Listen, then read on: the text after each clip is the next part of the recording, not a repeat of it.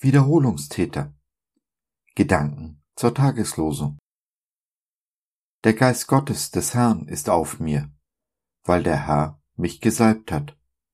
Er hat mich gesandt, den Elenden gute Botschaft zu bringen, die zerbrochenen Herzen zu verbinden, zu verkündigen den Gefangenen die Freiheit, den Gebundenen, dass sie frei und ledig sein sollen, zu verkündigen ein gnädiges Ja des Herrn.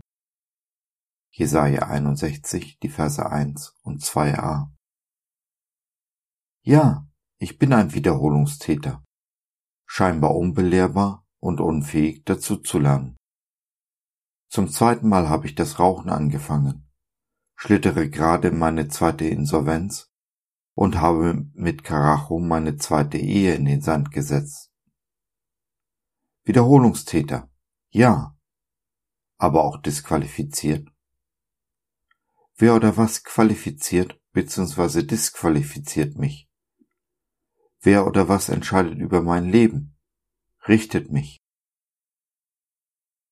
Ja, es gibt einen Richter. Einen, der über meine Insolvenz entscheidet. Einen anderen, der meine Ehe beurteilt. Und einen Doktor, der mir wohl irgendwann eine nicht so erfreuliche Diagnose stellen wird. Sind sie relevant? Ja. Aber haben sie auch das letzte Wort? Zur Zeit der Königin Israel waren die Könige auch zugleich Richter ihres Volkes. Wer kennt nicht das salomonische Urteil, in dem König Salomo im Streit zweier Mütter um ein Baby ein weises Urteil fällt? Wie viel mehr Weisheit hat der König der Könige? Wessen Wort, wessen Urteil hat mehr Gewicht? Wer hat denn in Bezug auf mein Leben das letzte Wort? Schon allein deshalb, weil er ewig ist. Alles Menschliche, jeder Richter, jeder Arzt, dagegen vergänglich. Unser Gott ist König, unser Gott ist Richter. In beidem ist er endgültig, die maßgebliche Autorität und mindestens genauso unfehlbar wie der Papst. Dieser Gott wurde Mensch hat sich zu mir herabgebeugt und mir zugeflüstert, ich zahle den Preis. Ich nehme deine Schuld auf mich und trage die Strafe.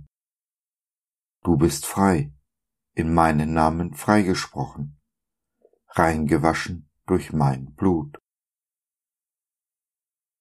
Jede Sünde fordert dir Opfer.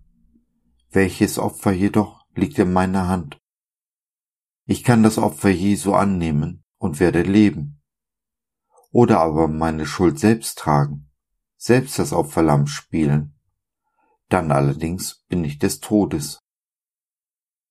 Ich für mein Teil habe mich für das Leben entschieden, für die Auferstehung, die Jesus jedem Menschen anbietet, egal worin oder wie oft er schon versagt hat.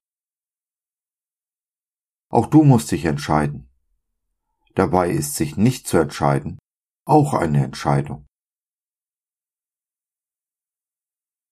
Was immer du tust, wie immer du dich entscheidest, egal was du glaubst, es gibt Menschen, die dich so nehmen, wie du bist. Und in Gemeinschaft kann man sich gegenseitig aufhelfen, stützen und ermuntern.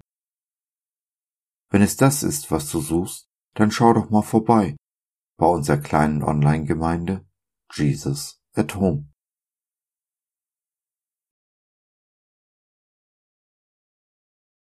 So, das war's für heute. Danke, dass du dir die Zeit genommen hast.